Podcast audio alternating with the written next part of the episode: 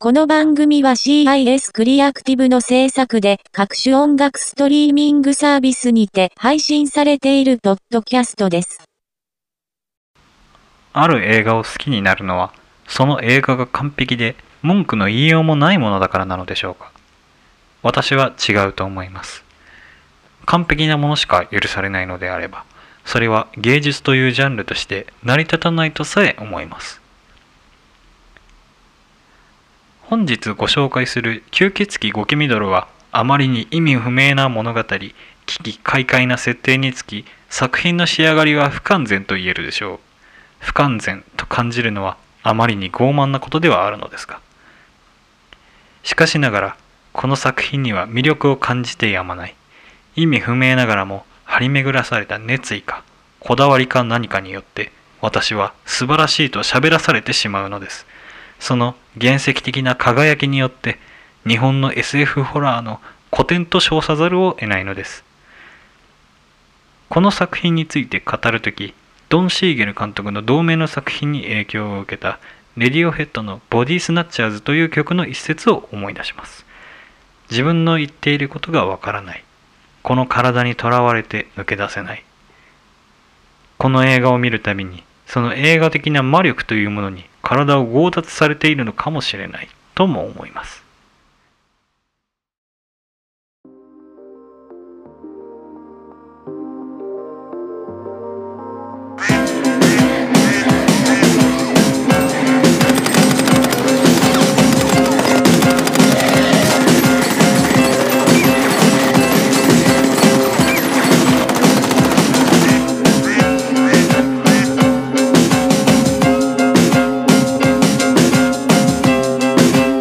新マドキャナルドポッドキャスト改めましてこんにちは。こんばんは。村上です。教授です。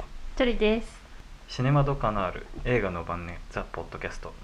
さて今回は、えー吸血鬼ゴケミドルを、えーということで各メンバーの自己紹介を兼ねてのセレクションでえー私村上のセレクションで、えー佐藤はじめ監督の「吸血鬼ゴケミドル」という作品を取り上げます一応断っておきますがこの番組は全般的に作品の内容に触れていきますのでいわゆるネタバレをしていきますので気になる方はご注意を。というわけで今回はまあ大まかに分かれて2つ3つくらいのポイントに分けて話していきたいと思うんですけれどもチョリさんがこの作品のことを大嫌いだということで。はい。楽しみですね。楽しみですね。はい、はい、というわけでちょっとじゃあそのチョリさんが嫌いだった点をえ大量いきにい いきなり行くんですか？その嫌いだった点から。きなりだおとおおのおのの感想みたいなところから。おのおのの感想みたいなとこころからちょっと入っていきますか？じゃあううん。ーんまあ。村上さんがなんでこの映画をまず選んだのか。ああなるほどおなるほど、はい。それはですねあのやっぱりこうなんて言うんだろう。か怪奇映画って何、っていうのとかあの日本でこれをやる意味って何とか、あのなんでこれがあの今いろんなところであのまことしやかにささやかれてるのみたいなうん。ことに、まあ、目を向けたかったまあマタンゴ以上にそうだから、うんその影響的にはうん。マタンゴ以上に見られているし世界中でうん。好かれているっていうのがなぜなのっていうのが初見では全く分かんないじゃないですか。うん。そう疲れてるんですね。好かれていますね。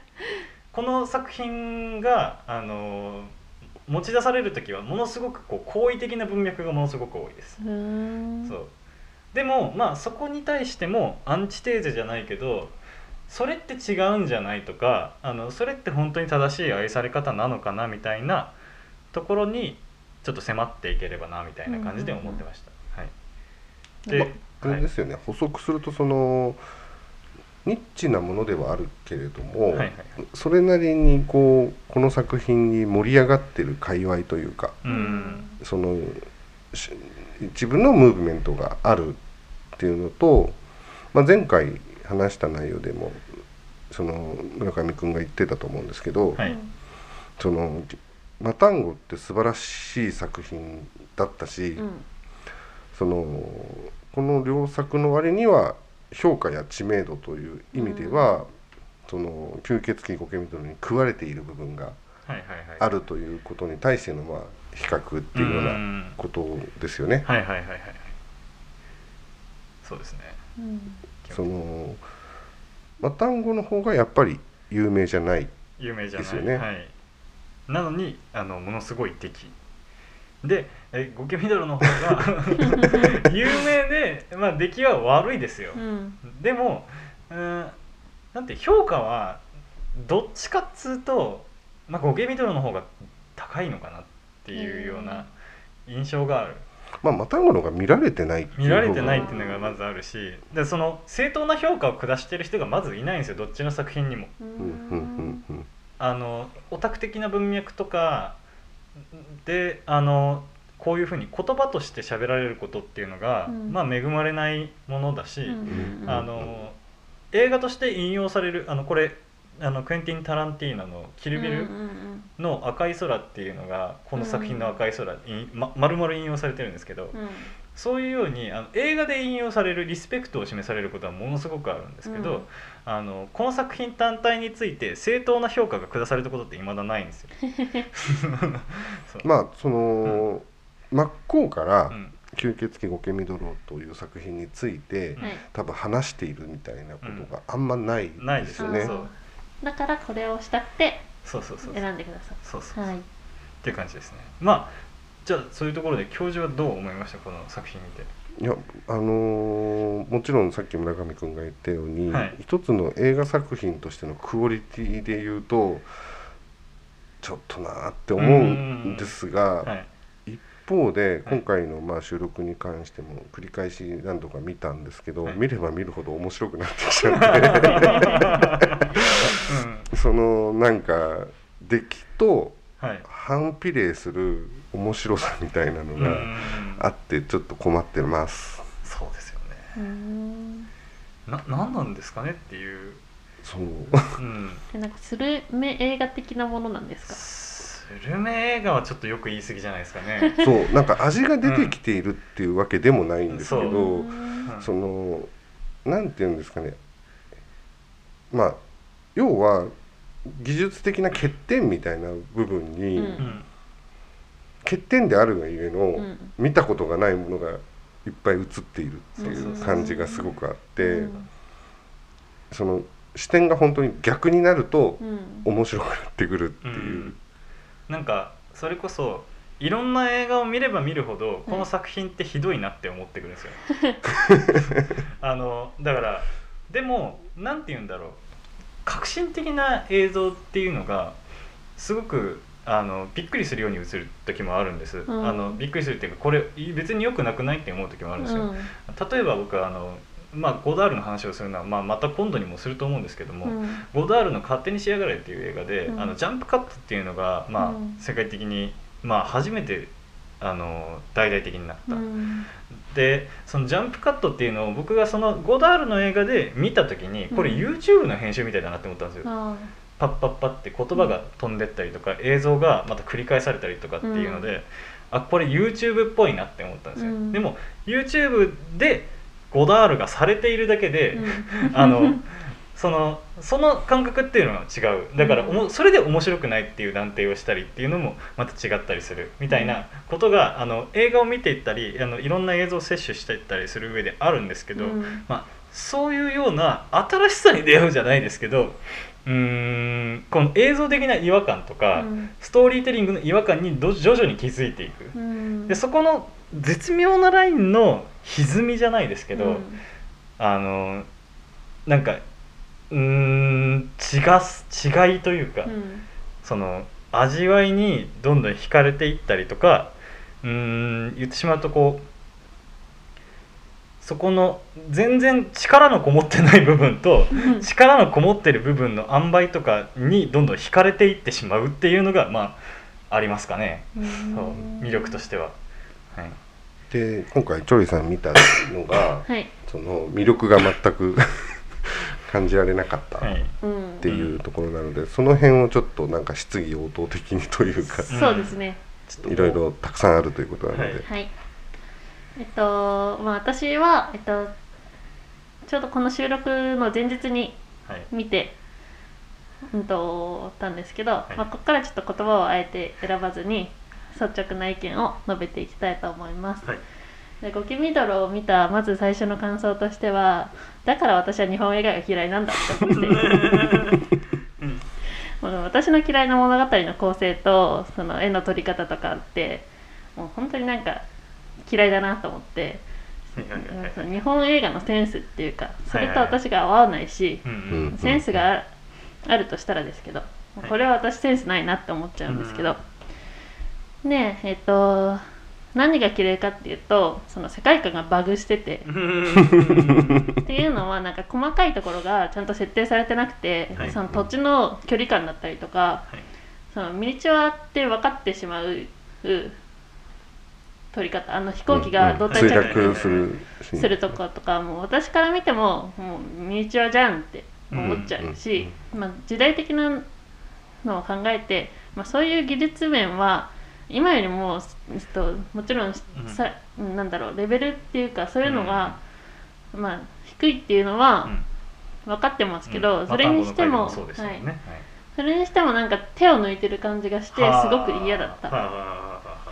であとは全部言葉でせせ言葉とかセリフで説明してる。うん。だからなんか表情とかその俳優さんたちの動作とかの演技はないのって思っちゃって、そのなんかセリフ回しが嫌いうーん。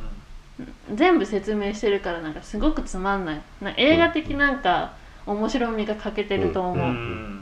そのなんか言葉で状況を説明するんじゃなくてそのやり取りでその状況が浮かび上がってくるみたいなことがない、うんこっちが何にも想像できない。うんうん。なんか説明してて、なんか説明書読んでるみたいで本当につまんなかった。うん。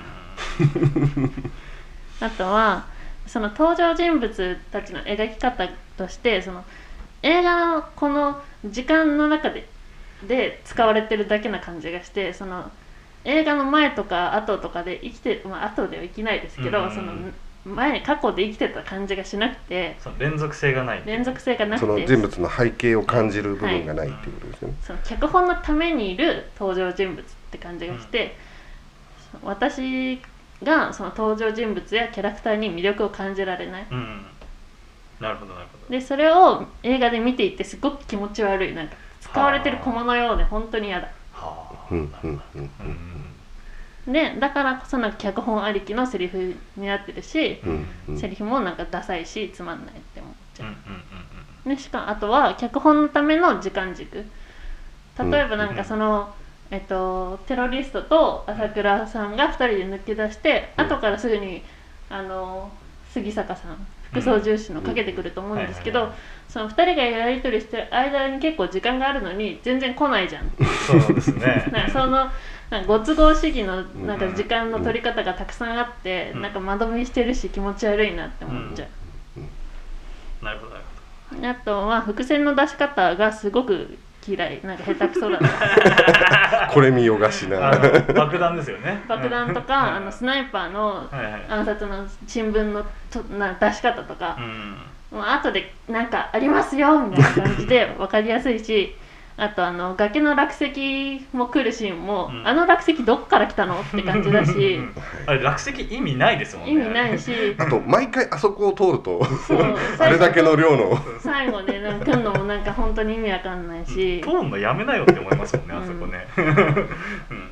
まあ、そのあと最初の赤い空とか、まあうん。CG あの冬隊にあの魅力を感じて、ひはいはいはい。あの行っちゃうシーンとか、はいはい。まあやっぱそういう技術的なのはしょうがないけど、うん。やっぱ特撮的なあのうん。ミニチュアはもっとできるんじゃないかなとか思う、なるほどなるほど。うん。あの胴体着陸着陸したから、あの飛行機の周りとかはあの絶対土地は崩れてるし、うん。胴体着陸した後もあると思うのに、うん。全部ないし綺麗だし、うん。そうですね。あの着陸できるような地形になってました。ね麗になってないし跡もついてないし。あ日本ではああいう地形の場所は存在しないですよね、うん。あれはね。グランドキャニオンか何かだとそう思う。ねだしすごいのっぱらだったじゃないですか。パラですよね。のっぱらというかなんかもう平地で。岩肌みたいな。あそのトップガン練習してる はいそのちゃんと着陸できるような場所になってるんですよ、うん。その落ちてからちゃんとその助走を確保できるうん。直線距離があってっていう、なんかフィクションの世界を作ってるのに、うん。リアリティがないからすごいは興ざめする、うん。墜落したっていうそう。胴体着陸したっていううん。ためだけのシーンですよね。ね。はい。ね面白い。で あと細かいところをあともう言っちゃっていいですか、あどうぞどうぞどうぞどうぞ。はい。言うとね外国人のあの女性のニールっていう人はなんであの周りの日本語をちゃんと理解できているのかって。あれすごいですよねあれね。あれすごいあのでそれだったらなんかこう吹き替えでダブさせて、うん。それで喋ってるようにとか、あの英語で喋ってやり取りするみたいな感じですればいいのに、めちゃくちゃ日本語ちゃんと喋って分かってるんですよね。し同じ時同時のタイミングでリアクションできてるし、うんまあ、あの副操縦士の方とかあのスチュワーデスさんとかが途中で翻訳してる時もあるんですけど、はい。でもそれはなんかなんかなんだろうな後付けっていうかなんかなんかうんなんか。それも説明台詞みたいな感じうんなんか説明が合わんと思って、あと逆にニールが喋った後に、うん。周りが理解してたりしていなかったりっていうのも結構バランス悪いですよね。何を言ってるんだって と伝わってたりする時もあるじゃないですか。そう。なんかその演技の全員の把握してるなんかその尺度が合ってなかったり爪が甘かったりそういうところも嫌いだな。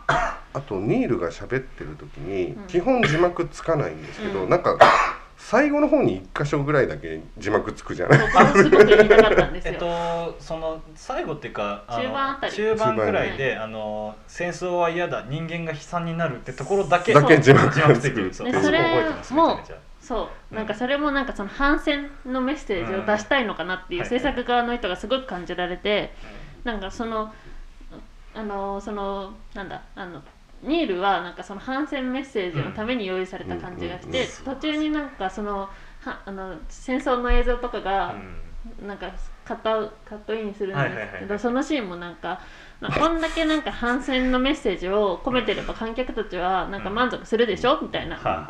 っていうメッセージのなんかドーンって感じな明け渡し感？なんだろうな、まあ唐突ですよね。唐突。うんぶん投げって感じですよね。しなんかそのこんなメッセージ性もあるんですよみたいな。っていう社会派ぶった。はい、っていう体裁の取り方がちょっと嫌いそこに下心を感じたわけですよはい。ああなるほど。とかあざあざとさみたいなことですよね。全然自然じゃなかったし、うん。なんかうん気持ち悪かったなって思います。ね でその反戦のメッセージもはい。あの戦争はいけないよっていう悲惨なものだよって人間をミニミニするだけだよっていう、誰も幸せになれないよっていうなんかありきたりな反戦。100万回こすられても同時ですねそれ。でなんか表面的だし、うん。哲学も思想も何にもないし、はいはいはいはい。だったら描かなく描かなくていいうんと思うし、うんうんうん。でその地球外生命体のゴケミドロ自体も人間本位的な考え方で、その反戦メッセージに用意しただけだろって思っちゃう。なるほどなるほどうんでちょっと話は変わりますけど違う点としてはあの政治家がウイスキーをバクバク飲んでますけど あんだけ飲んだら酔うだろっていう すきっ腹ですしね。で途中であのお墓？掘ってた？穴掘ってたシーンがあるんですけど、結局それどうしたの？って思ったり。でそのシーンはやっぱりあの政治家と愛人のシーンを入れたくて乗客をあの飛行機から降ろしただけだろうって思って。なるほど。いやそうですよね。うん。うん。あの、うん。その政治家と愛人のジョージ抱き合うシーンもクソキモくて。そうですね。気持ち悪かったね。もう。周り人いますしね。そうだからいかにもなんか昭和の映画って感じがして 触り方とかも撮り方も本当に気持ち悪くて、うん、現代だからなのか私が女性だからなのかわかんないんですいやでもあれは気持ち悪いと思いますよ。うん。僕も気持ち悪かったです。本当に気持ち悪い。なんかその汗をなんか水を飲むために汗をかいてるの？かかせてるの？喉を乾かせるために。そう本当に気持ち悪いと思って。ううんとそのあとその愛人の描き方も嫌いで、ね、これもなんか男性と女性の関係性の描き方としてすごい気持ち悪いなって思って、んあれだからそのちゃんとした女性としてなってないですよね。うんあのなんかやったー解放されたっていうのは別にあのマノっていう政治家から解放されたわけでもないし、うん。あの別に支配されたままなのにそれでまた「やった!」って言った後にちょっとまた泣くっていう。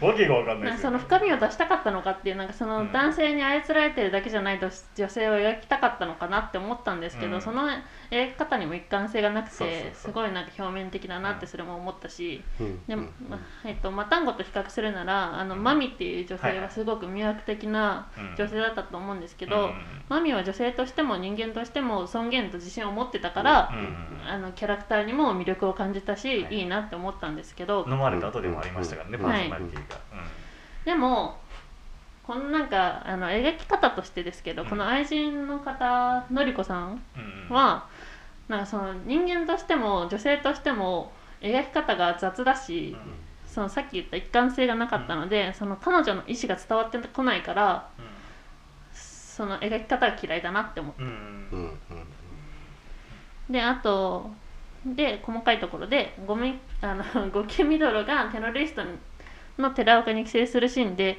スチュワーデスは後ろにいたと思うんですよ。うんうん。だから、はいはいはいあの寄生するシーンだったらあの表情は見れてないと思うんですよ。立場として、うんうんうん UFO があってテロリストがいて、うん。朝倉だから、うんうん朝倉の視点からは寺岡の顔が見えてないから、うんあの規制されるシーンは見えてないの。その中に入ってますからねあれね。そう。中に入って正面にいないと見えなそう見えいアングからのものそう。がなんで見えてるのって思うしあとその催眠術をかけるのも意味わかんない。あれあれ雑でしたね。あれ火を見ていあなたは言いたくなるはずですっていう感じのやつですよ、うんあとあの人のその催眠術かけて一応その見たものをはい。独白してたもんですけどそれをまあ回想シーンで見せてたんですけど、うん。実際のあれを置き換えると多分状況は全然伝わらないですよね、うん変わんないです。そんなバカなみたいなことを全部一人一人に顔をアップしてうん。リアクション取ってましたけど、でみんな信じてますもんね。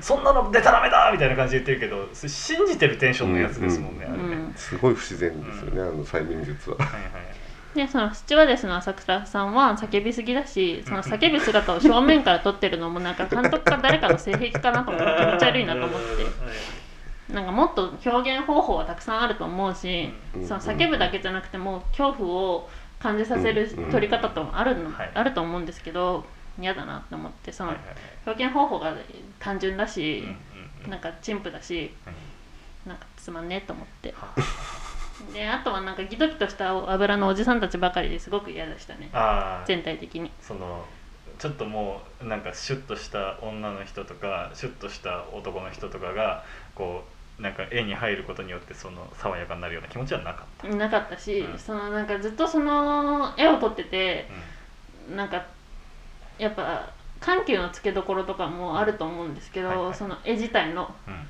うんうんそれも感じられなかったしうん。だからセンスないなって思っちゃうんですけど、うん。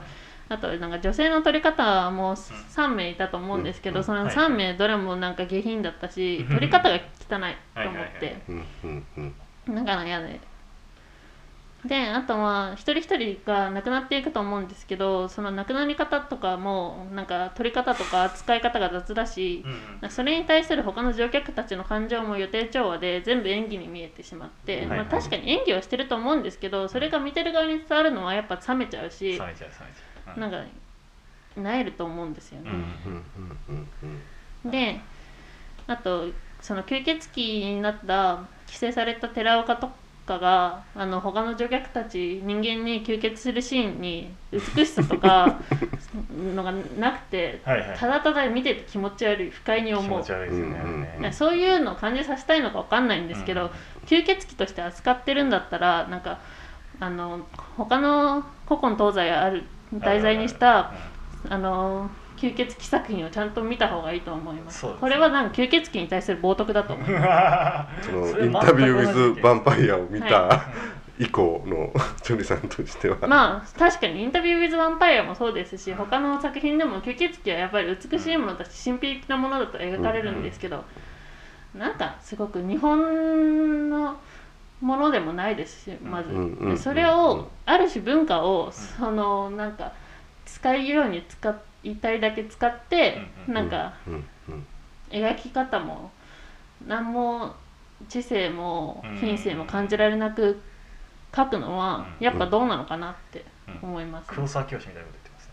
あのしめちゃめちゃ吸血鬼好きなんですけど黒沢清っていうことが、あのなんかどの全部ほぼ全ての吸血鬼の映画を見てる、うん。あのなんだっけそのコッポラの吸血鬼とか、うんうん知らないですよね。あのフランシス・フォード・コッポラって地獄の黙示録の吸血鬼の作品があったりとか、かえドラキュラじゃなくて？ドラキュラドラキュラドラキュラ。ドラキュラですよね。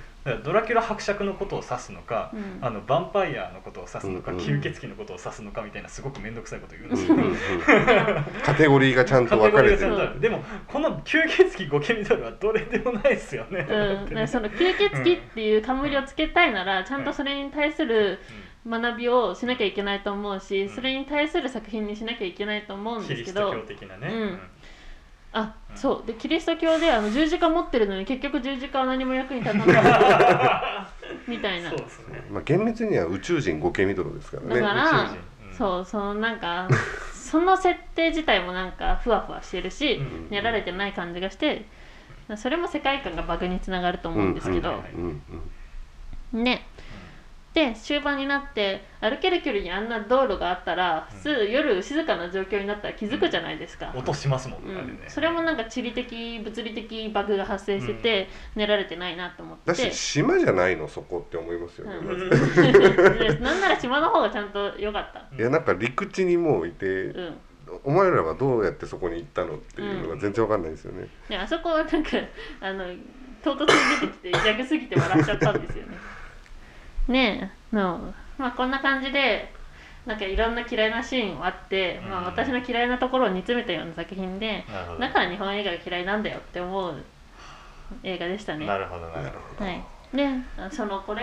であの松竹っていうブランドでうん。提供してるわけじゃないですか、まさにこのそうなんですよね。この映画を制作して、で世の中に出してるわけじゃないですか、はいそれに対するプロフェッショナルななんかその自分たちのなんだろうなそ誇りみたいな。誇りみたいなのないのかなと思って、うん。これを見るんだったら高校生の文化祭に出し物を見た方が全然いいじゃん。頑張ってるから。はいはいはいでなんかその手抜き感とかうんなんかそのう抜いてる感じとか、まあそのこれをやっていけばいいんだろうみたいなのが感じられてうん。すごく嫌でした、うんなるほど。つ痛烈な批判でごいやざいます。面白いですね。いやでもあの至極まっとうであの気づいたと思うんですけど僕ら一緒になってこの悪口言ってるんですよねこのそう。その今チョリさんが指摘したことに関しては、少なくとも何の反論もないですよね。何ら反論もないです。よ、う。んでまさにその通りで、うん。あのその演技とか、うん。その細かく目につくところうん。そのなんか邦画っぽさっていうのは、まああんまりよくわからないですけど僕にとっては、うん。でもそのこれがあの邦画への憎しみっていうのは松竹がこれを作ってるっていうところにやっぱり集約されてくると思うんですよ、うん。なんか何してんのっていう、うん。まあただうん。そこに関しては、うん。まあ一つずつ反証していくと今の話で言うと松竹という看板なのにっうん。ていう指摘はもちろんごもっともな前提で、なぜこうなるかというと松竹にやっぱり特撮映画のノウハウがないからなんですよ。ないですね。はい松竹は基本的にギララだけだっけ？そうえっ、と大怪宇宙ギララは大怪日活獣ギですよね。ララが、えー、と松竹特撮第1弾あ。ででこれが「吸血鬼ゴケミドル」が第2弾、うん。でその宇宙大怪獣ギララっていうのが大ごけしたんですよ。その特撮映画で、まあ、ゴジラみたいな感じ、うん。でそれは原爆によってできたうんみたいなのはゴジラなんですよ。うん。ギララって。まんまゴジラと同じ。そうそうそう。あの核によってできたっていう設定とかそのブレスによって街を破壊するみたいな設定とかもゴジラだったんですけどそれがこけて、はい。じゃあそれと違う SF を作ろう。うん。あのモンスターパニック映画を作ろう。っていうので、この吸血鬼ゴケミドロが出てきたんですよ、うん。その案として。うんうん。でもこんなあんなヌメヌメの存在が あの宇宙人になる予定もまずなかったし そういろいろこけてこけていろいろこう遠回りをしてここにたどり着いたっていうあのがまあある。ーあじゃでそのあいろんな企画が倒れて倒れてそうここにいる。なるほど。そのノウハウがないっていうのは前回のマタンゴの話もそうなんで出てきたと思うんですけど、はい。日本の特撮文化っていうのは二班体制であー。やるっていう、はいでドラマの部分を取る本編監督と、うん。いわゆる特撮部分を取る特技監督っていうのに分かれてやるっていうスタイルを作ったのが東宝なんですよ。うん。で特撮の技術というのが基本的にもう東宝のお家芸だったんですようね。ん。で他の映画会社にはうん。その特撮のノウハウっていうのがうん。そもそもない。うなんですね。怪獣映画がゴジラ以降すごい当たって怪獣ブームが来た時にうん。各社も特撮を使った映画を撮ろうとしてたんですけど、うん。その技術っていうのがほぼないんですよ。あ極秘にしてたってことですか、まあ社外費というかあのそのブランド的な商標みたいなものであった。その当時は、まあ、東宝や東映はい。日活うん。松竹といったようなそのうん。映画会社うん。がそのスタッフを社員として抱えてたんですよ。うん。うん。その社員なんですようんみんな。うん。でその中でそのだから東宝の特撮スタッフというのも、うん。東宝の社員なんですよね。ああそっか。だからその技術を持ったのはその会社の人なんですよ。うんだからフリーでやってない今みたいに。うん。だから松竹とかその他の会社にはそういうノウハウを持った部署がないんですよそもそも。あ。じゃあ取れないですよね。そう。特撮であのそれこそま単語みたいなあのこうザバーンってなって島にズザーっていくようなうん。のは取れないんですよ。だからその自主映画レベルでうん。やってるじゃんっていう指摘はうん。うん。至極真っ当でというか、うん。あれはノウハウがない中やってるんですよ試行錯誤で。うんそう。だからあのあそこのこう墜落のシーンっていうのはなんて言うんだろう。一番大健闘したところではある。そう。あの爆発してるからっていう。そうあの、うん。ただ、うん。さっき言った、ん。平地に落ちてるだけじゃんっうんていう批判をしたと思うんですけど、うん。とはいえ、うん。片方の翼がちゃんと取れるっていうギミックを足してるじゃないですか。うんうんだからあそこで観客というか乗客のリアクションとかを入れるみたいなテクニックがあれば、うん。もうちょっと緊迫感出たと思うんですけど、うん。ただ落ちてるだそうそうそう。けだからうん。ちょっとチャチく見えちゃうっていうのはあるけど、結構そこで言うと頑張ってる方だと思うんですよね。まずはその作る取るじゃなくて作るっていうところにまあウェイトが置かれてるっていうふうに考えたらいいのかな。そう。だそのんなんて言うんだろう。それこそ今あの映画を撮るぞってなった時に、まあ、ロケーションを決めるっていうそのロケーションうん。まあ、あの外で撮ってくるってなったらそのロケーションを一から作り始めるみたいな感じになると思うんですけど、うん。あのその特撮っていうのが、うんだからそれがあの東宝がうますぎただけなんですよ。うん。そう。だから基準がもうどこに置くかっていう問題にもまあなってくる。うん。だから特撮を見ていけば見ていくほど各社本当に、うん。えっと、東宝だけじゃなくって、あのどこも作ってるんです。うんうんうん。あので松竹だけじゃなくていろんなところでいっぱい作っていてうん。その中でもまあひレベルは低いよね。っていうようなのもある一番特撮映画に関しては、うん。あの後手に回ったというか、うん。一番遅いんですよスタートが。そうそう松竹がそうそう。松竹が。へーで結局それでできないってことで今後作られなくもなる作られない。そうそうそう。松竹だからこそこうなんか松竹ってだけでちょっと嬉しくなってきますもん僕だったら。こう。なんかであとはその松竹っていうのは、まあ、各映画会社によってもその、うん作る映画のテイストっていうのがあって、松竹はまあ寅さんが有名なように、うん。ホームドラマが主軸なんですよ、うんだからこういう怪奇映画みたいなのはもう本当に異色中の異色。あーそう。だから嬉しい。挑戦してみたって感じ。そうですね。まあその世の中にそういうのが流行っているっていうのがあって、映画がこの頃はもうテレビとかが全盛の頃なので、映画自体のやっぱり業界がかなり停滞してた時期でもあるので、そういう部分での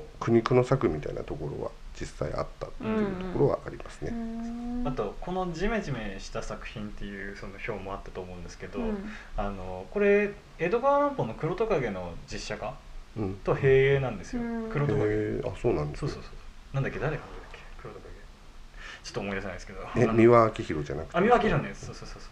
黒トカゲっていうやつがあって。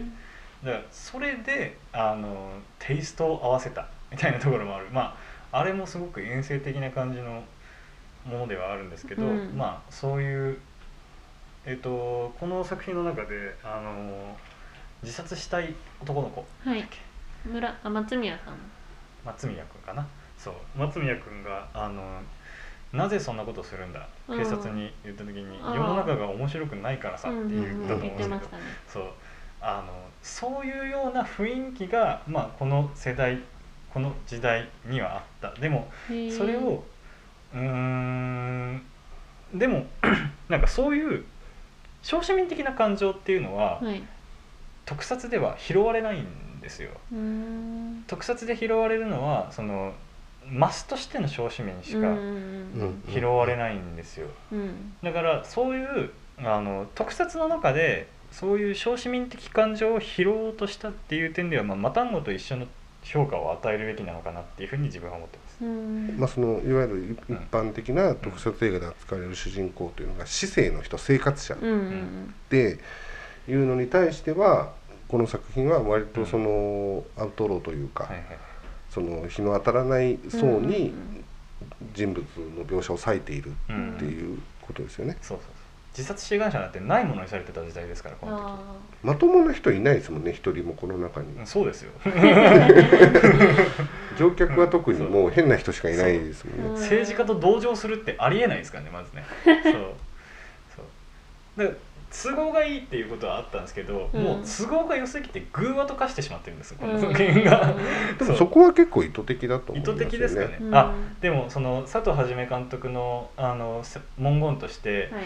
えっと、この世の中が終わりかけている。まあだからベトナム戦争の渦中なんで、うんうんこの世の中が終わりかけている中で10人の代表する人を集めて、うん。その人を混乱に陥れるっていうふうに言ってたんですだからまああのすごく抽象的に描こうっていう意識はそこにあったのかな、だからその全員がすごく、えー都合よく動くじゃないっていうけども、あのルイス・ムニュエルの「あの皆殺しの天使」っていう作品があると思うんですけど、うんあれって外に出ようとするんですよ。なんか「皆殺しの天使」っていう作品は。うん。パーティーから帰られなくなるっていうやつですね。閉じ込め。られるんですよパーティーに、でもその扉の前にこうやってずーって行くとうんやめようってなる。んですよなんでって思うじゃないですか。まあそういうようなことがあの映画では往々にして起こるというか、うん。そういう表現主義的なところがあるっていうふうに捉えていただけると助かるかな、うん。という狙いはある。ある。あるある、そのなんか役どころがそれぞれ決まっちゃんと決まってて、うん。あのーそこに置かれているっていうのは、うん。まあなんかのメタファーだったりうんするのかなっていうのを思いました、うん。ははい。はいい。確かに、そのモチーフとしてのその人物うん。の設定っていうのはうん。ありますよね。うんうん。そうただあのそこにあの人格を見出そうと頑張ってくれたことに関してはあの本当に謝りたいところです。なんか ちゃんとまず説明をしておけばよかったっていうところもあります。いやまあそこはいいんじゃないですか。うん。であとはその背景として、はいさっき言った閉営っていうその同時上映ってうん。いう感覚が多分現代ではあまりないですね。ピンとこないんですけど、うん0年代で終わった文化ですよね、そのいわゆるさっき言った黒トカゲっていうのがまあ、うん。メインのうん上映作品になった時に、いわゆる B 級映画の語源でもあるんですけど、うん。その B はい、うん。B 作品っていう、うん。その閉営する用の短い尺のうん。低予算の映画っていうタイプの映画なんですね。うん。で当然予算的にもうん。制作日的にもかなり制約があるうん。低予算の映画なので、まあ要はその作り手の意思は別にして、うん。映画会社の企画としては割とやっつけなうん。規模で作られてるっていう背景はあるので、うん。そのチープさの何割かはその辺が大きいっていうところはありますね。うん。予算ですよね、予算が足りない。いやでも日数もそうでしょ。日数も足りないですね、うん。そう。あのだからこうなんて言うんだろう。焦るような演技、演技っぽく見える演技っていうのは時間がかかってないからだっていうふうに言えますね、演出やその役者もうん。役を掘る時間がないっていう。あ上手い人たちばっかりですよ。だってあの徳安さんってあの金子信夫さんなんてすごく有名な人ですし、ーそうこの中で結構有名なのは金子信夫と佐藤智佐藤智美美ですね。うん。でまあ、佐藤智美は多分この頃新人なのでね。あれですけど金子信夫さんはもう有名なのは「仁義なき戦い」シリーズとか。うん。料理あと料理ですよね。黒澤明の映画にも「生きる」とかうん。いろいろ出てる人でもう盟友の域。名優うのんで実際金子信夫に関しての演技に関してはさっきそのチョリさんの指摘の中で演技が良くないっていうのはあったと思うんですけど、うん。僕演技に関してはその特に金子信夫の演技に関しては素晴らしいと思いました。うん。はいはいはいはい。特になんか何も金子さんに対しては特に何も思わなかった、うん。うん。やっぱりこの映画をある程度うん。擁護できるというか、うん。時代も含めて擁護できる点というのは、この要は割と本当に適当とも言えるうん。世界観うん。や作劇の中でその役者の人たちはうん。いかにその切迫感のあるうん状況なのかっていうのをうん。演技で示そうとは僕してると思うんですよね。うんそれがすごく大行に感じるっていう指摘はわかるんですけど、うん僕はなんか逆にこのバカバカしい設定をバカバカしくやんないっていう姿勢が素晴らしいと。うん。真面目なところがいいですよね。みんなね。そう。うん。特に作劇的にもその中盤にあるその間のうんうん。うんと、えー、金子の棒の役名は何でしたっけ？徳安。安。徳安の、とそのまあその妻のはい。のりこ。そのうん。三角関係というか、はい。その徳安が、はい。まあ、反乱を起こすうんうんうんシーンの演技的なテンションとうん。ドラマの盛り上がりっていうのはうん。結構この映画の中で一番面白いところだと僕は思います。はい。あのそれこそもちろんさっきすごいあの濡れ場が気持ち悪いとかそのうん。おじさんばかりで気持ち悪いっていうのが、うん。多分この三三角関係に寄ってくると思うんです。プラスその、なんて言うんだろう今までずっとふわふわと偶話的な話をしてたのに、うん。いきなり生っぽくなるじゃんっていうようなうん。ことがあると思うんですけど、うん。あの偶話とか抽象的な話の特徴っていうのは具体と抽象を行き来するっていう特徴があって、うん。あのそれこそいろんなこう抽象的な芸術がありますけど、うん。そのゲルニカとかだったとしたら、そのピカソのゲルニカだったとしたら、あれも戦争を戦争体験からあそこに抽象に行くっていう動きがあるじゃないですか、はい。具体と抽象の。うんうん。とかそういうあの抽象芸術全般としてそういうあの生っぽいその三角関係的なそのそのなんていうの徳安がそのうん。典子を、あの政治家に与えてやったのに、うん。お前はなんでそんなことをするんだみたいないきなり生っぽいところにこうやって押し合った反動でもっと抽象的になっていくっていうような、うん。あの作品の、まあ、動きは、あうん。のそ捉えられてはいると思うんですよね。うん。そう。でもそこに気持ち悪さをた感じるのはものすごく正しいことだと思うんです。まあこれこの気持ち悪さというのも、うん。もうやはり意図的というか、うん。このその物語的な世界観の中でも、うん。まあ正気ではいられるマタンゴと同じ状況ではあるので、基本的には人間のその本質のあうん。的な暴力性とか、うん。そのいやらしさの部分とか、うんなりふり構っていられない部分っていうのはうん。あるので、うん。そのここで気持ち悪くなるっていうのは、むしろ映画としては成功しているとは僕は思いますね。うんそうですね。ただその全般でリブワーって言った後にその寺岡っていうその郷秀亮が演じる寺岡っていう役はものすごく浮いてますよね。一番意味がわからない意味がわかんないですよ。うんそう存在しなくていいですよね。まあちょっとなんかいろいろいる中で、うん。あのまあ精神科医あ分かりますよ。で外国人、あまあそれはそうですよね。おお旦那さんが、まあ、うん家亡くなられてみたいな。でその戦争参加者のまああの、えー兵器を作ってる徳安、うん。政治家うん。分かる分かる、うん。で出馬ですとか乗組員分かる、うん。で自殺志願者ギリギリ分かる、うん。あのなんかまあ爆発させようという、うん。そのなんかトラブルメーカーみたいな、うん。分かる。テロリストっていう同情してる時点でうん。もうすでにいらない存在なんですよね。なんかそういうのなんか時代背景を入れたかったのかなって思ったりして、うん。逆に言うとテロリストっていう概念で言うと、うん。まあその安倍晋三の殺害事件以はいはいは降はい。ちょっとまた雰囲気変わりましたけど、うん。少なくとも現代よりはうん。この当時の方がテロルっていうのは身近だったうんはいはいですね、同じ日本人っていう意味はあると思うんですよね。まあ、ブリタニアの国王を殺害したっていう書いてあったんですけどうん。あのブリタニアだっけ？でなんかそんな架空の架空の。国ですよね。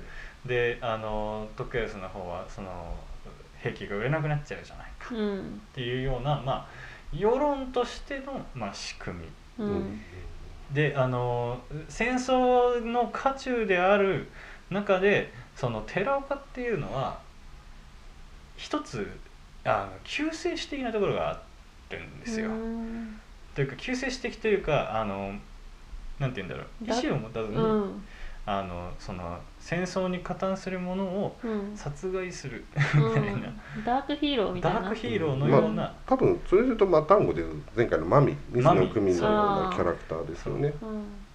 みたいな役割を担ってる、うん。実際あのこう話をまあ順々に追っていくまあすごく嫌だと思うんですけれどもうん話を順番に追っていくと,、うんえー、とこの寺岡がゴキミドロに、憑依された後に、うんでもあの寺岡はあの自身のこうなんていうんですか行動原理じゃないけどそのゴケミドロの行動原理と、うん寺岡の行動原理っていうのがリンクしてるんああですよ。そうですね。なるほど。そううんで寺岡はそのいろんなところに現れるけど、うん。殺す人と殺さない人を選別してるんですよね。であの何が発火点かというと、うん。あのひどいことをしたやつから順番に殺していく。共同体を維持できないようにしているやつらから殺していく。一番最初に殺されるのはあの桃竹っていう精神科医ですよね。あれはあのうんうん。あの共同体にうんあの不要な混乱を招いたから殺されまあるんですよ、殺されるっていうか死んでい死んでいく。くのが死んでいく順番がそうそうそう。百武かなそうそうですよね。桃竹？桃竹ですね。うん。そう。役名が覚えられますね あの呼ばれる回数が少ない、うん。一番最初に死ぬしっていうことだと思うんですけど。そう。そういうまああのなんていうんですか。朝倉王妃でこうやって あのその不要な混乱を生むじゃないですか。うん。でそれを知らせることもあのそれこそ PTSD の人の治療でうん。そういうことをしたりしてあの思い出させることよりも、うん。あの忘れさせることの方に注意を向けさせるべきなのに、うん。間違ったことをするんですよね。だからまあ死んでいくというかあのまあ次は誰でしたっけね？えっ、と徳安かな？うん？違うか。えっ、と松宮か、罪ようん、があの爆死する。まあその後に徳安か、うん。うん、みたいな。でもその順番で言うと不用意なっていうよりは、はい。社会的にちょっとこうなんていうんですかね。一旦異端から殺されてる順番じゃないですか、なるほどなるほど。あそうかもしれないですね。うん、でそのなんか不用意なってとこがあんまりふ腑に落ちなくてそのうん。ニールか、あの外国人のニールか、うんあの政治家のマノかっていうのなるとこがあるじゃないですか、うんはい。はその時だったらマノの方が、うん。そのあの物語上邪魔じゃないですか、はいはいはい。だったらマノそうそう。するのかな。一番乱してるのは間のじゃんって思いますよね、やっぱその話で言うと。ただその政治家としての役割は失ってないというかあの政治家っていうパーソナリティで社会を侵害してはいないんですよ。でも誰もこの劇中でうん。一番最初に信頼もしてないじゃないですか、あみんなみんな厄介に思ってるじゃないですか、うん。劇中でも。僕はそこにあのすごくリンクしてるんですよね。だから政治家はそもそもあの信頼してないいやだだだから今村上君が言っている、はい。はい。そのこの社会例えばこの,、このメンバーだけの社会でも不協和音を出してるのはやっぱり間野だから、ううんんその順番に殺されてるっていうのはちょっと違うんじゃないかなと思うんですよね。まあ、ただそういうなんて言うんだろう。うーんディスオーダーを出すというかまああのしくじったやつからってことですかねじゃあね。うん。ただその寺岡がい。なぜテロリストなのかっていうところは、はい。今村上君の説明で腑に落ちたというか、はい。はいはい要はテロリストというのも、うん自分の主体性で人を殺すわけではなくて、うん。その何かに雇われて、うん。自分の人は関係なく人を殺していくっていうのがコケミドロに見入られて、うん要するにそれもやっぱり自分の主体を剥ぎ取られて、うんうん人を殺していくっていうところでリンクするっていうのはすごく腑に落ちたなって感じですね。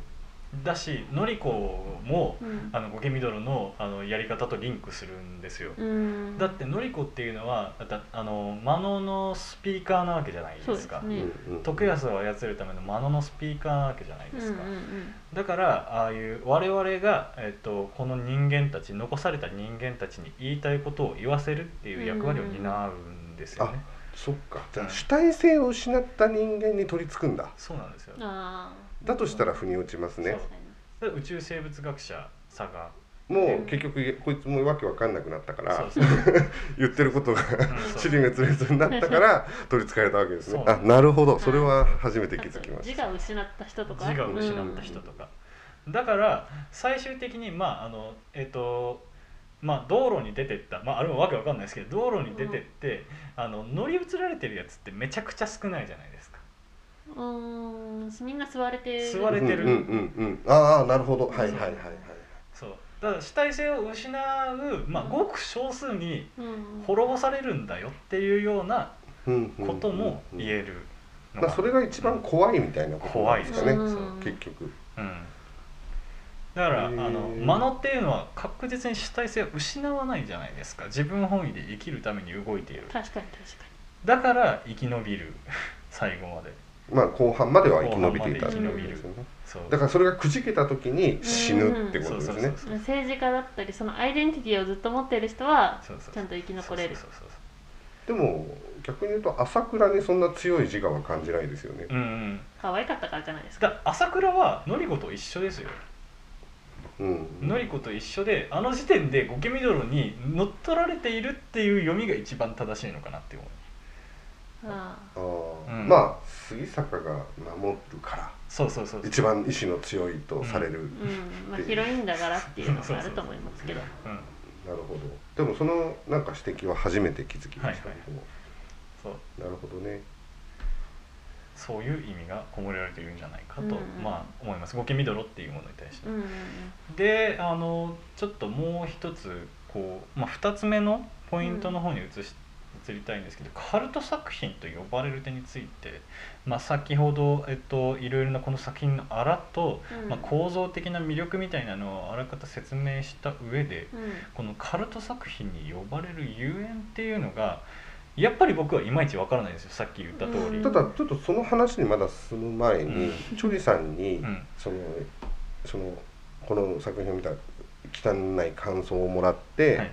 まあ酷評な部分があって、何かその魅力って見えてきた感じはあるんですか？うんここまでの流れの中では。えー、でもそのなんだろうなそのさっきの村上さん考察のその主体性を失った人からうん。吸われていく、うん。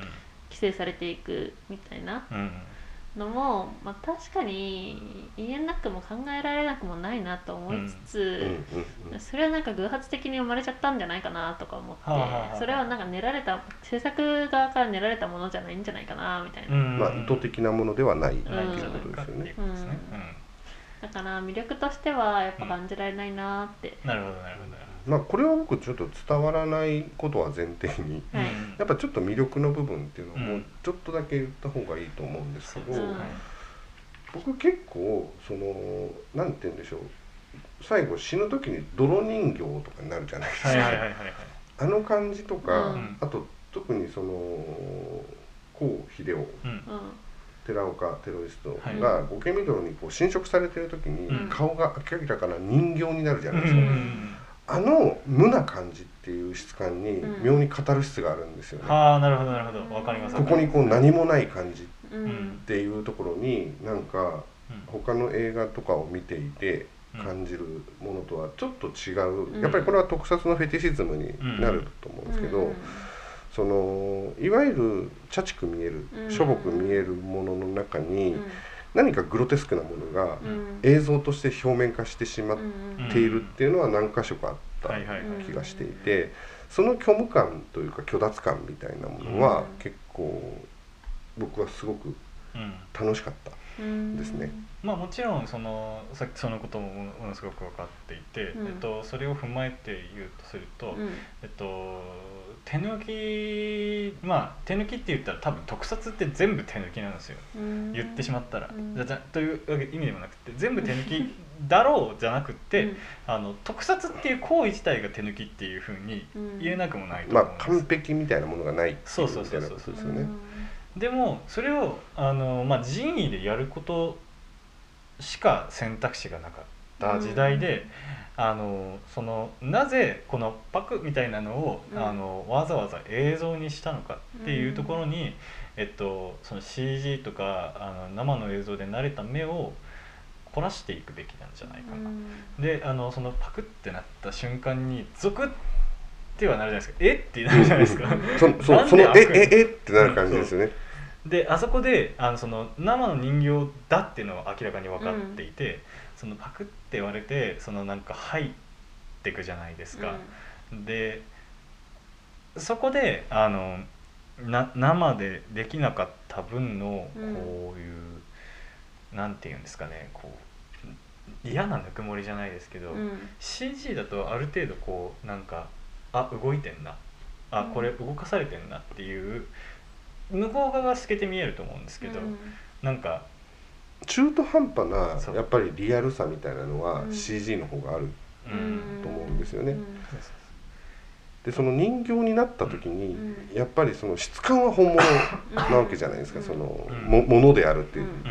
だけどだから絵ではないっていうか、ううん CG だと絵になっちゃうものが、うん。そこにアナログとして存在していて、しかもその半分はその作中というか劇の世界に僕らも埋没して見ている中で、うんうんうん。同じ人物としては脳が片方では認識していて、うん。片方では人形じゃんうん。って同時に並行で考えながら見るわけじゃない。ですか。と左脳でね。そう。そのうん。アンバランスさというかうん。そのがの中心にうんなんか不思議な虚無感というか、うん。その自分がその今見ているものに対してのうん。なんか独特な質感が生まれるうんっていうのが結構こういう映画の楽しみ方だったんだろうなっていう気がするんですよね。そのなんかどちらにも振り切れないん中間地点があって、そこでしか得られないカタルシスみたいなものが。でこれはその映画って不思議なものというか、うん。作る側の視点で言えば、うん。実はその人物の感情とかうんそういうものっていうのは映像には絶対映らないんですよね。うん。感情を想起させる映像を撮影してそれをつなげることでエモーションっていうのが生まれてくる芸術なので基映本そうとして映せるものではないっていうところが一番ないし正しいですかね。全体的には映らない。映らない、ううん。んでただしそれを感じさせるために作ってるうん。んですよね。うん。だからその逆算で言うと映像でそういったエモーションを作るっていうのは、その他の芸術以上にすごく難しいんですよ。うんなぜならその映像というのは基本的に記録だから。うん。うんそこに感情移入っていうのはもう見る人がイマジネーションを働かせないとうん。届かないものなんですよね、うん。で特撮はさらにそれが難しい、それを具象化しなきゃいけない、うん。そのさっき言った人形という物を使って、うん。そのエモーション以上にさっきの映ってた生身の人とうん。同じ人だって思わせるうん。技術が必要になってくる、だから基本的にそれが、まあ、さっき言った手抜きが前提っていうのは逆に言うと不可能が前提。ううん。んそこそうですね。にその違和感を与えることでプラスの効果を引き出すのか、うん。それとも本当に違和感がなく自然にうん。作り込むのかっうん。ていうところが特にこの当時は技術的に難しいんだけど、うん。その中でその多分工夫はしたと思うけど、うん。その工夫が成果としてはつながらなかった。っそうそうそう、うんていう部分があるのだけど、うん。その作者が意図したもの以外の映ったもののう。ん。なんかグロテスクさというか、う。ん不気味さっていうのはこの映画にすごくたくさんあるうんと思うんですよね。うん。その額がなぜパックリ割れるのかとかうんみたいな不可思議さとか。ディ、テールですよね、うん。あれはだからそのフレドリック・ブラウンっていう作家の73光年のなんとかみたいなそういう SF 小説でここに憑依されるっていう、あの原作が SF 小説にあったりとか、うんえっと、そういうすごいコンテクストのある造形がされているっていうのがまあまず言われますねすごく。でこういう例えば僕とか村上君が擁護の発言として、うん。こういうポジティブな面を話すこともできる作品だけど、うんそうやって擁護してることを平気で裏切るディティールの浅さがあるじゃないですか。そこが多分実はちょっと魅力の部分というか、うん。面白いって思うんだけど、うん。次の瞬間にはそのやっぱり爪の甘さみたいなものが、うん。とか統一性のなさみたいなものにかき乱されるっうんていうのが実はなかなかそういうバランスの作品っていうものがうん。希少価値で言えばあまりない。その単純に話が面白くないとか、ううん。ん逆に単純によくできている。うん。っていう作品でしか僕らは物差しで意外に見ていないところがあるけれども、うん。そのどちらにも入っていないっうん。ていう質感が多分この映画の魅力って言えるところだとレアさっていうことですね、うん。そう。希少価値をみんなついてるってことなんですか？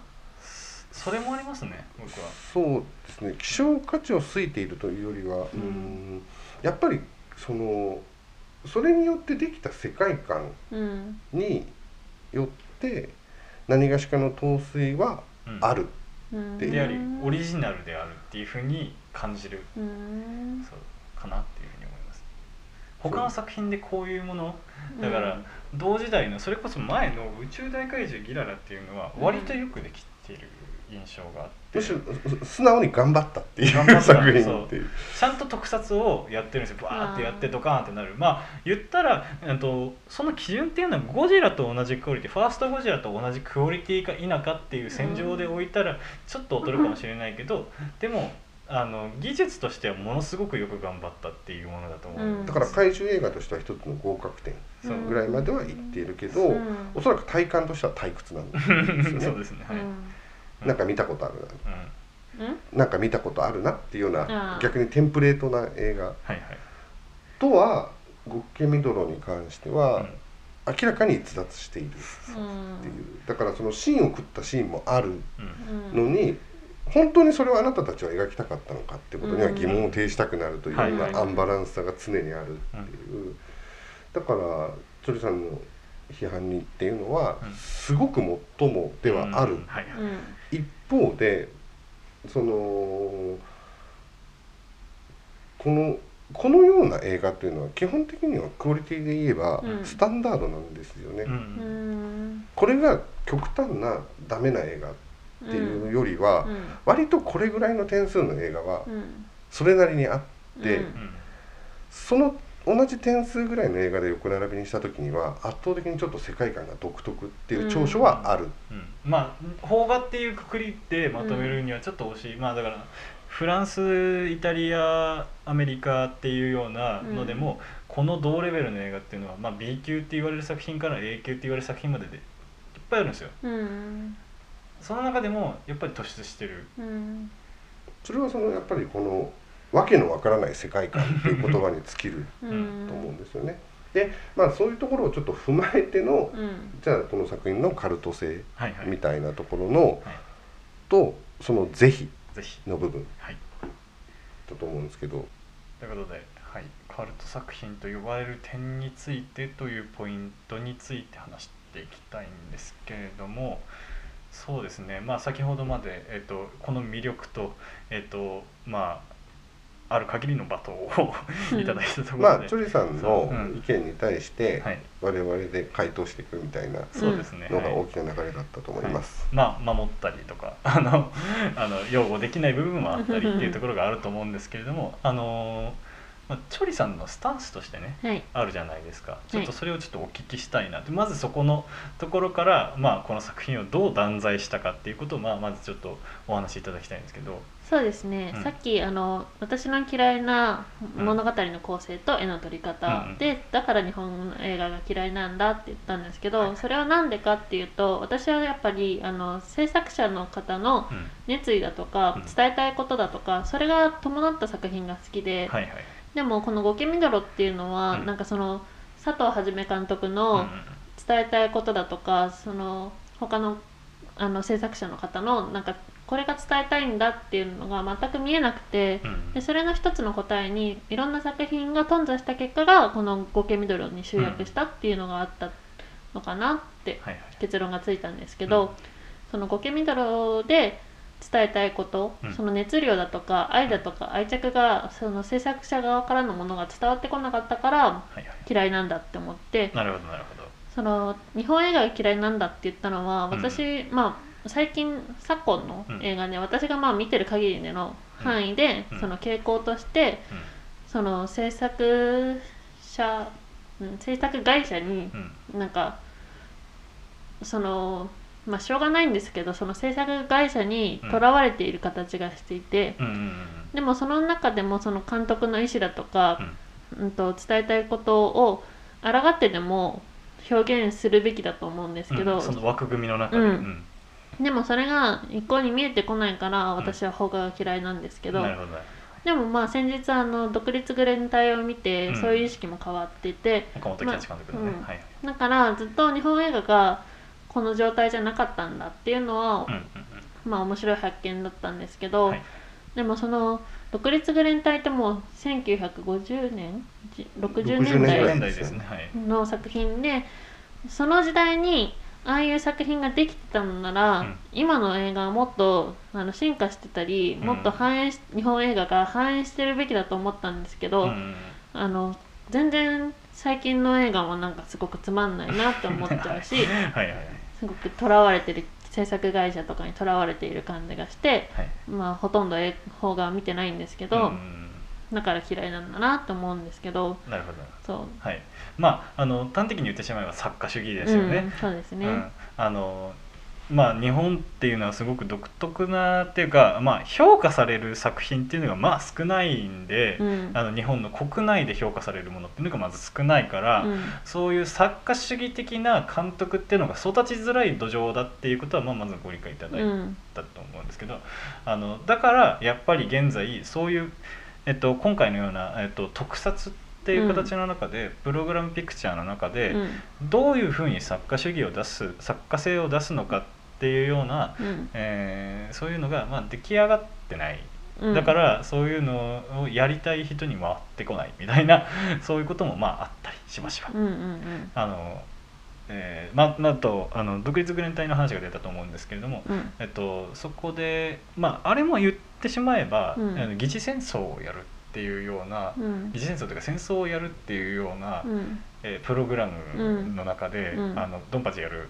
うん。の中であの岡本喜八っていうすごくバランス感覚の優れた、うん。作家がそこに独自の作家性を、えー促すみたいなことも、えっとまあ今の、えーところでは育っていない、うん。であのそれを、えーそれがそもそもの問題として、うん。私が提唱したいのはあのなんて言うんだろう。そういう点で評価される作品がうん。激減しているっていうことがまあまず問題なのかな。っていうふうに思っていて、うん。それがこれから話す、えっと、この「吸血鬼ゴケミドロ」がカルト作品と呼ばれる点についてっていうところに結びついてくるんですあけどあなるほど、うん、はいはいはい。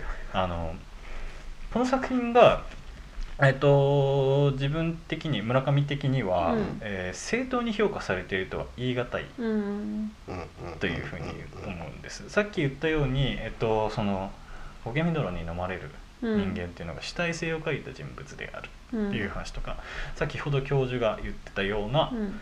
この作品の希少性うん。であるとか、えっと、そのそれによって生み出される世界観の、うん。えっと、得意性うんについてとか、えーっていう点ににおいて評価されるべき、うん。まあでもそのそのなんていうんだろう作品上のアンバランスさうん。このわけのわからなさ は、えー、と断罪されるべきだとは思うんです。うん。なんですけどうん。それをそういうような意見、うん。まとまった意見として述べられる土壌がえこの作品を評価される、えーところにはないん。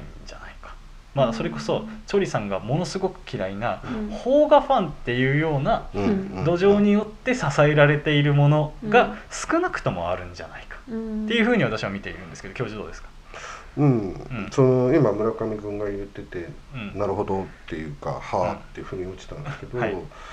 そのまあ、このポッドキャストをやっているっていう意味もはい含めてなんですけどやっぱり映画が好きか嫌いかみたいな部分であったりとか、うん。良い悪いっていう非常に大雑把な分母でどうしても語ってしまいがちというか、うん。あの日常生活の中で。好。き嫌いの X 軸と、あのうん。言い悪いの Y 軸で語ってしまう、うん。でも平均2時間ぐらいみんな映画はある中で、はい。良いところ悪いところっていうのはそれぞれあって、はいはいはい。うんそのこの作品ほどじゃないにしても、うんやっぱりそのバランスっていうのはうん。一定じゃないですよね。ですごく途中まで良かったのに急に失速するものもある、はいはい。はい前半大丈夫かと思ったら、うん。後半すごい泣いちゃったとかうん。あると思うんで、はい。やっぱりそういうのをいちいち言語化していくことっていうのは、少なくとも映画を支える観客としては、ちょっと必要な部分ではあるのかもしれないなって思いましたね、今聞いてて、だからこの映画確かにそのいびつさうん。も含めて魅力に感じるところは多々あるし、うん。それはそれで魅力として評価をしつつ、ん。はい。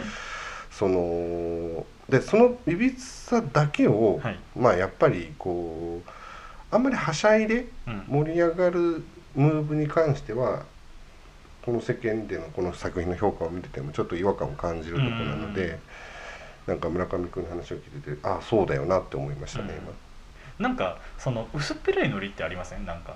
うん。それこそ先ほどちょっと軽い話でこの作品はあのマルセル・デュシャンの泉なんだよファウンテンなんだよっていう話を先ほどうん。チョリさんにあの説明してああっていう反応を受けたんですけど。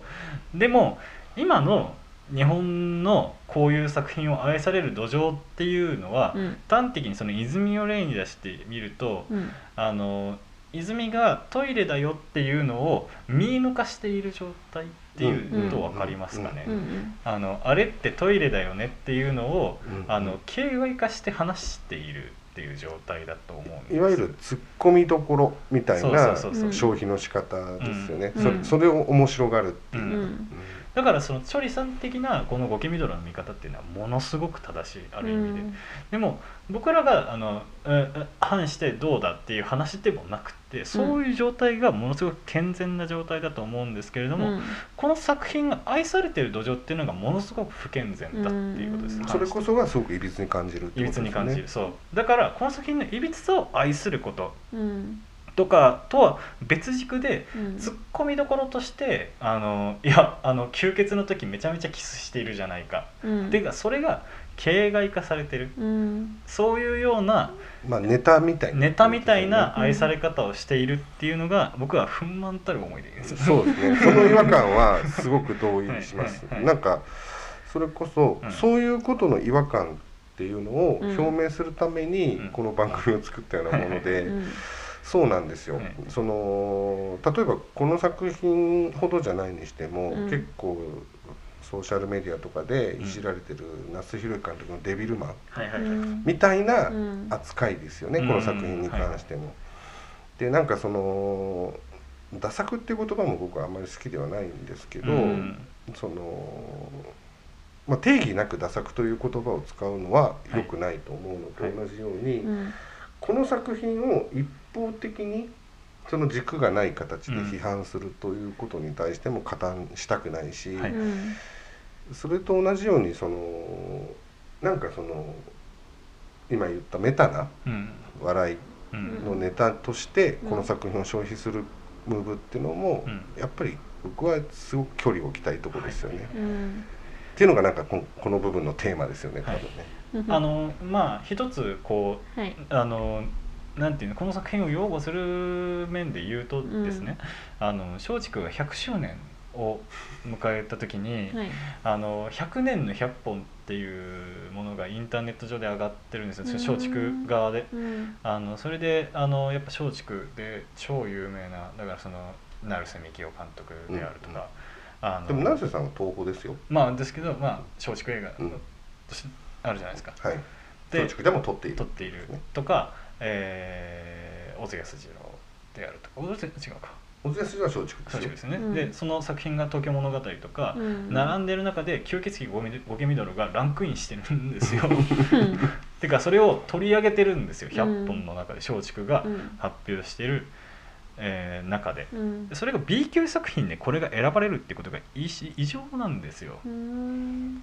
っていう点であの松竹もこの作品の、えー、と異質さ？うん。映画史的な日本の映画史的な、えーなんていうの特撮で松竹が作った特撮。まあギラギララもあるけど松竹が作った特撮としてこの作品をとりわけ大切なものだと思っている。うんっていう点でもやっぱり僕らが、えー、と僕と教授が思ったような、うん。えー、とこのいびつさに対する、えー、と絶妙な感情っていうのを生み出して生み出すことに成功したっていうことに関しては多分あの松竹側もそう思ってるっていうのが正しいと思うんですね。うんっていう点で言ってもあのなんて言うんだろうそこに対してのあのネタ的な、えー評価っていうのがやっぱり僕はすごく許せない、そう映画史的に正しい正しいじゃないけど存在できるものうんいろいろ存在できないものの方が多いと思うんです、まあ、うんこういうプログラムピクチャーの中でうん。えっと、こういろいろこうまあ捨て吐いて捨てるような作品はたくさんたくさん生んできたうん。松竹っていうさ、あののはやっぱり歴史の長い会社なので、うん。うんいっぱい生んできた中ででもこれを取り上げるっていうことの意味をやはりそのこれが語られる土壌の中では持ち出されてない気がするんですよね。そうですね、そのなんかそういう意味で今村上君から聞いてて、うん。こういう形でうん。取り上げる意味っていうのは、はい。そこにあるのかなって思ってきました。うん。はい。僕らがこうあの衛星のようにゴケミドロを守りながらジョイさんがこうガードしながらとというよりも、うん。今その村上君が言った、はい。その松竹の 100, 歩100周年うん。の中のランクの中に、はい。この作品が入っていることのうん。是非っていうのは、うん。結構両方の気持ちがやっぱり僕の中であって、はいはいうん。いやそれはその中から漏れてる作品と比べたら、これを入れるのはナンセンスなんじゃないかっていう 気持ちもあるし、はいでもそれぐらいいびつだからこそ、うん。こういう作品を一個放り込んでおくことって大事じゃんっていうところにいる気がするんですよこの作品がやっぱり。はいその松竹が選んだうん。100本の中にこのゴッキミドルがどういうスタンスでいるのかははい。私は分かんないんですけどやっぱこういう作品があったっていう事実を忘れないためにもその100本の中に入れるのはとても意味があることだなと思います。だからそれを僕らはこういうような場でうん。もっと議論としてうん。言葉にしてってこの作品の冷静な評価っていうのをうん。していくことはうん。その誰のためになるかわからないですけどやっぱりこうい一映画ファンという言葉も嫌いなんですけど、はい。うん。一映画ファンとしてはやっぱりやっとくべきというか、うんその観客に求められるうん意識の高さっていう部分の一端というふうに言っておきますけども、うん。必要かなっていう気は今回話しててそこがなんか今回話した意義を本当に強く感じたなと思いましたね。うんまあ、だからいろいろねその作家主義的な文脈でこの監督を評価するなっていうことであったりとか、うん。そのこういうめちゃくちゃなことをやる監督だめちゃくちゃなことを意図的にやっている作品だっていう風なうん。言われ方うんをやめてほしいんですよ僕は。あのうん。じゃなくて制作上の都合でそういうようになあったうん。し、でもそれじゃなかったとしてもそれこそさっき言ったようなフルドリック・ブラウンの引用があのここにパクッと割れてあるみたいなのとか、そういうのを踏まずにこの作品を述べることは不可能なんでー、うんあのいやそれってっていうのは、まあ、僕もあのすごくあれのビジュアルがものすごくき気持ち悪くあの怖いんですよ。うんあのそれはあのうんホラー映画として成功してるんですけど僕はあの今ここで言うべきじゃないかもしれないですけど、うん。女性器恐怖症なんですよ僕は。そう。うんっていうようなことがあれにはあの偶然的に映ってしまっていると思うんですけども。なんかそういうえっとやっぱりうーん突っ込みどころではない怖さがやっぱりあそこにはあるうんんですよ。うん。それこそさっき、えっと、反論の中で述べられてたその性行為がものすごく嫌に描かれるっていうのはやっぱ僕も感じていて、うんあの終始性的な映画であることはううん。んあるじゃないですか。であのそれがもちろんう笑われるべきではないと思うんですよ、うん。うん。性的なものが、うん。そういうふうに消費されるべきではない。でもそういうふうに描かれてもいない。気持ち悪く描かれているうん。っていうふうに私は思うんですけど、えっと、だからこそあのそれをツッコミどころとして「うん。いや下ネタやんか」っていうふうなうんうん。言われ方は、えー違う。と思いますね。違いますね。確かに僕はその性のモチーフというかメタファーとしては、うん。その意図的な部分うん。だなので、うんはいはいはい。突っ込みどころではないうん。と思うんですよね。そうで。すね。意図的にやっぱりエロティックにうん。うんとか、もっと言えば暴力的うにん。はいはいはい。見えるようにうん取られている。うん。でここを外してうん。やっぱり笑い物にはしたくないなっていうのはありますよね。はいはいなんかその今はお話を聞いててそのネタであるとか、うん。と制作者側が意図してるっていうなんかそのちぐはぐだったり、そういうのが観客にもちぐはぐに感じられてるのはやっぱその、うん作品としてまとまってなかったり制作がいろいろぐちゃぐちゃしてたのかなって感じますね。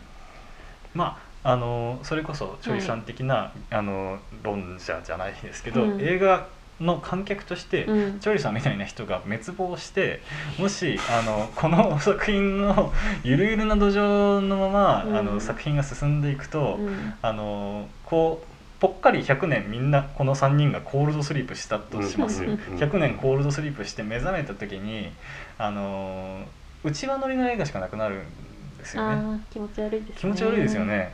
内輪乗りっていうとだからそういうあの社会で起こったことをミーム的に消費するような映画しかなくなってしまうっていうことですね。あそこがその映画の晩年っていうタイトルにつけたようなもはいはい。のに集約されると思うんっていて、はいはいはい。そのまあ我々が正しいわけではないはいですよ、うん大前提として。うんだでどちらかというとどうしても作家主義的な部分をうん掘りがちな傾向があるメンバーで話してると思うので、作家主義っていうのを全肯定しているうん。ですけど、ただ一方でそうだけでは語れない部分っていうのが映画というフィールドには広くある。作家性がないうん。プログラムピクチャーっていうものもあるわけだし、実際それらを摂取してエンタメとして楽しんでいるってうんいう部分があると思うんですよね。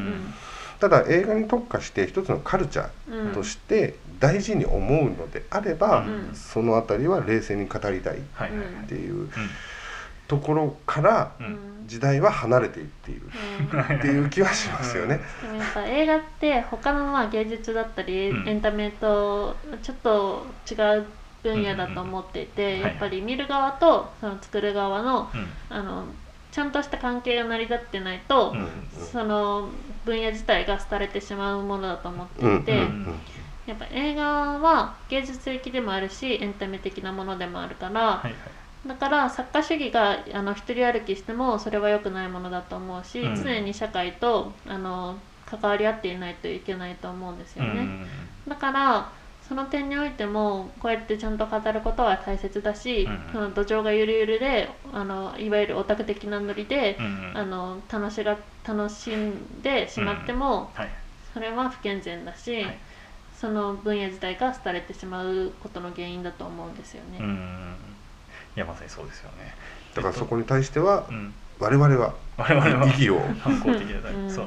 あの前回マタンゴを選んで、はい。まあゴケミドロをまあ同時にこう持ってきたまあ僕のまあ真の狙いじゃないですけど、うん。まあ結局はここに落ち着けたかったんですよね。うん。えっとなんて言うんだろう。それあのマタンゴっていうのであの、うんある程度その特撮っていう技術に対しての抵抗感っていうのはなくなったじゃないですか。なくなったっていうのはちょっと、あの邪推かもしれないんです。けどそのチョリさん的にってことですよね。まああの教授もそうなんですけど、うん。そのあそこに素晴らしいものがこもってるじゃないですか、はい。やっぱり、うん。あの全編通して作家主義で、うん。うん。あの全てにおいて完璧な映画、まあ、色物と見られながらも、はい。あの全てにおいて完璧な映画じゃないですか、うん。あれって。あのだしそそれはちょっと大げさですまあ、けどね。まあ僕ちょっのと苦言を僕の感覚としては、あのなんて言うんだろう。まあでもその至らないところはあるけど自分たちのそのイマジネーションを非常にかきたててくれるような、んん。あのプラスこれってどうしていこうかねっていうかその多分なってったと思うんですよ前回の議論で。でで反してその吸血鬼ゴケミドロっていうのはう、んなそのさ一番最初に述べたように、うんなぜ評価されているのかがいまいちわからない映画うんであることは確かですよね。マでタマタンゴが東方の100本には入らないわけですから東ね。方の100分入らないですから。やっぱそれはなんかその制作会社のなんかプロデュースの仕方とかじゃないですかね。だと思うんですよ。ただそこがだから話題性っていうトピックうんというので差をつけられてる気はしますよね。だからそういったそのある種うん。ネタ的に消費されるカルチャーを無視できないからこそうん。ラインナップされるっていう側面はあってそういう意味でマタンゴというのはうん。そこまでネタ的に消費されていない代わりにうん。埋もれてしまっているうんっていう側面があると思うんですね。でその、まあ、この2つを投げて、うん。どっちにもあの、まあ、そのマタンゴを、えっと、不評だっていう割未来は割と自分の中にはなくて、うん。そのゴケミドロに対してはすごいあの反発が来ると思ったんですこの教授と あのさんから。面白くねえんだけどって言われると思ってあ教授は割と好きだった。僕が見るたびに好き いやでもだからそういう魅力がある映画なのは確かなんですよ、うん。この作品は。うん。あのめちゃめちゃ好きって僕も思うんですけど、うん。あのそれこそチョリさん的な立場の人が当然いるわけじゃないですか、はい。でこの作品を多角的に見ていくっていうことはそういうことなんですよね、うんうんうんあのででそういうスタンスを上げた上で、うん。あのそういう、えっと色物っていうものの良し悪しうん。好き嫌いっていう、この X 軸と Y 軸に持っていきたかったんですよ。うんうん。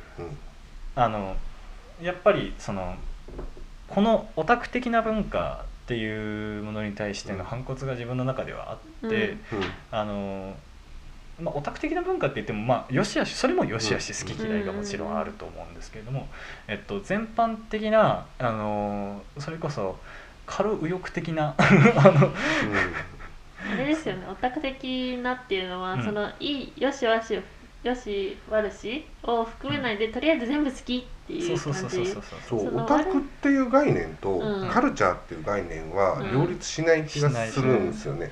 その悪いところも含めて好きだよって言っちゃう文化ってことですそうよねそうそうそう。でもここは悪いよね。とか、ここは分からないよね、うん。でもここの文脈があるよね。っていう見方を、うん、うん。えーしていかないことに対しての不健全さに対する反発が僕の中でそうはある。ね。確かに確かに、うん、だからそのもちろんその、えー、と何脚本が ご都合主義だとかっていうことも含めながら、でもここはこういう引用があるよねとか、うん。あの制作者はこういうことを言っててこういう引用があったよねっていううん。再確認と、あの象徴と、うん。まあ、この作品の素晴らしさっていうところも含めて言うってことがまあ僕の最終目標であった、まあ、そのマタンゴでもそうですけど、うん。ゴキミドロでもそうだった。うん。うんだからすごくいい着地をしたなっていうふうに自分では 思ってます。まあああとね、まあ、映画うん。で、まあそのね、この中で最年長である僕が言うのも、うん。なかなかまた批判されがちなとこではあるんですけど、うん。映画って結局見ないと始まんない。はい、うん。でもうやっぱり好きな映画とかうん。見たいと自分の触手が動く映画だけを見ていると、うん。えその映画を捉えるっていうことに関してはうん。どんどん遠ざかるんですよ。うん。まあ村上君とかと初めて会った時にも、うん。チョリさんと初めて会った時にも毎回言ってたと思うんですけど、うん。映画が好きですっていう言葉の中に、うん。多くの人は好きな映画が好きなんですよね。うん。はいはいはいだから映画という全般うんのフィールドを好きっていうふうには捉えられてない文脈があって、でよくそれこそソーシャルで見るのがなんか大体おじさんに「ゴッドファーザー見てないの?」うんスター・ウォーズ見てないの?」はいってマウントを取られて嫌な気持ちをしたと。うん。でそれによっていや映画を好きなことは、うん。好きな映画を好きっていうことうん。でいいんだっていう意見をよく見るんですよ。でそれはそれで別に何も間違ってないとはい。思うっていうことを大前提に言うと、はい。ただしそういうんであれば、うん。なぜ見ないのって僕は思う、食わず嫌いはいけないと思う、はいはいはい。そのマウント取られたって思う気持ちもわかるしうん。実際そういう人いますから、うん。でそそういう人たちにあるしゴケミドロの評価は支えられているとも思うので、うん一概には言えないんですけど、はい。そのでもその自分より映画をたくさん見ている人がうんうん「えこれ見てないの?」っていううん。作品を自分が見てないって時に、うん。なぜ見ようってなんないのかっていう疑問もあって、うん。見てれば別に話はそこで成立するというか、うん。あ見ときますねでいいっていううんぐらいのことだと思っていて、はいはい。なんかそのそういう映画が好きだという界隈のうん。会話のその狭さというか、うん、それもなんか一つのオタクに入ってるんじゃないかいなって思います。やそうですよね。はい。私は結構オタク寄りな人、うん。人間なんですけど、はいはいはい。だからそのオタク文化っていうのもちょっとこの今の現実今の現状を見ていると不健全になりつつあるし、まあうん不健全でもあると思うから、うん。もっとちゃんと論理的に、うあのいい作品もあいい作品っていうか作品のいい悪いもちゃんと見ていきたいオタク、うん。うん。うん。うん確かに。まああの今ここでこれを持ち出すのまた違うかもしれないですけど、まあ、うん。チョイさんが好きだっていうのは「ジョジョの奇妙な冒険」ってはいいうものがあると思うんですけれども、うん。あれもあの後々になって、うん。あのジョジョリオンになってすごくあの話の筋が通らなくなってくると思うんですよ。でも、うん。見れるじゃないですか。かその昔だってもううん。テペリさんは子供がいないって言ってたけど、あの後にシーザーが出てきたりとかそう。いう展開のあの改変だったり、うん修正はいろいろあるんですけど、はい。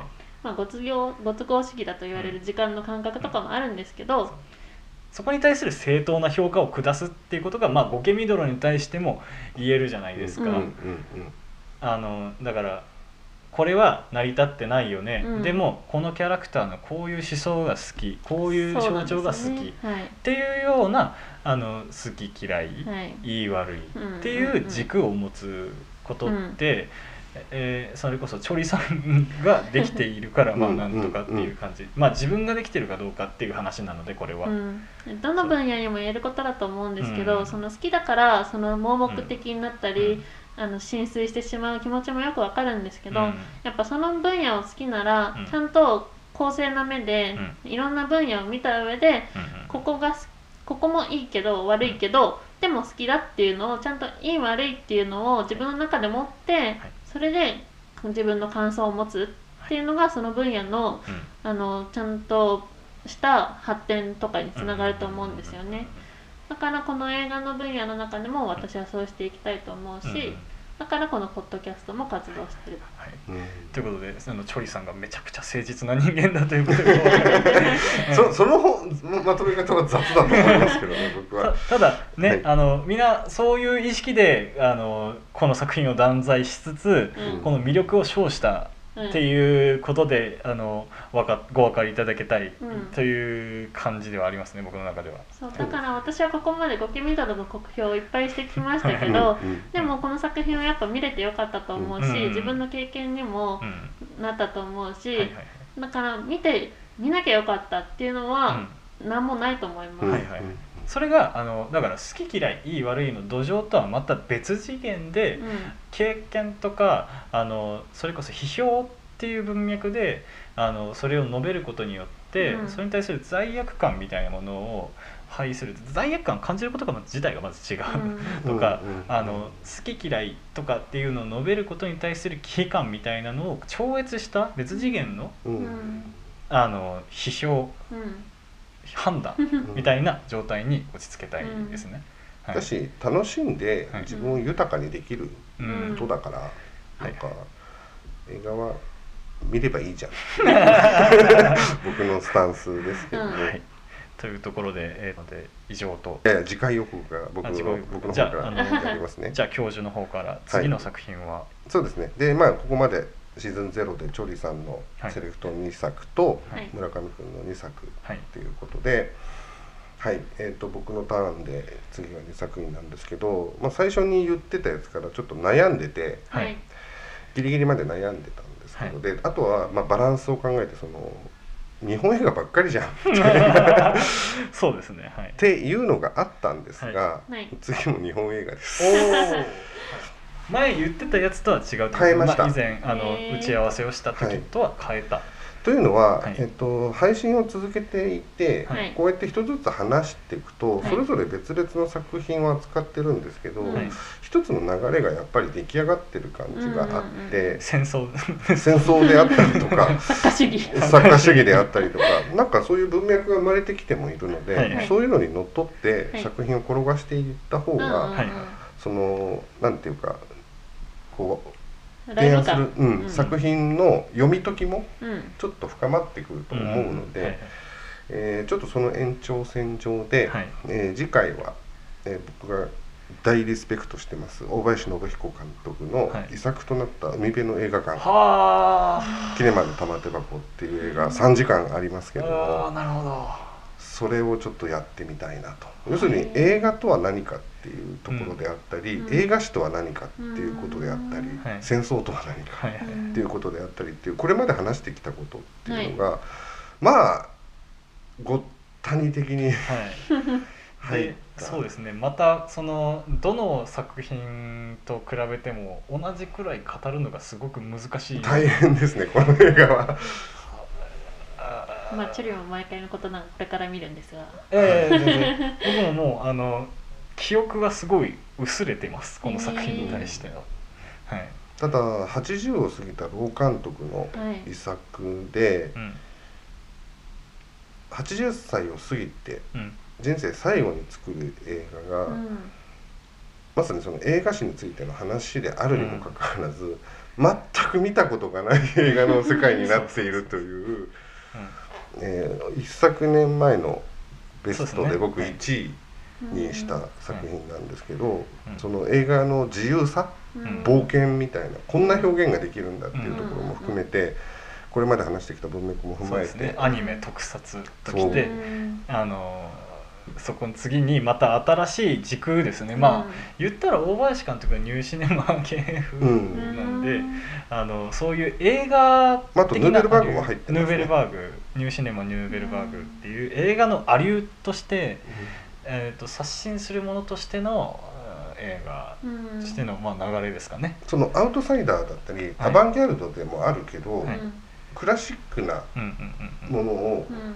伝統芸能というかで古典をうん。きちんと踏まえたはい。上でのき古典を踏まえてここまで壊せるのかっていうドライブ感が 異常な映画なのへでー。次回ははい。それでいきたいと思います。えっとはい。海辺の映画館キネマの玉手箱。ではい。やりたいと思います。はい。はい。じゃあ次回もお楽しみに、はい、今日はありがとうございましたあ。りがとうございましたありがとうございました。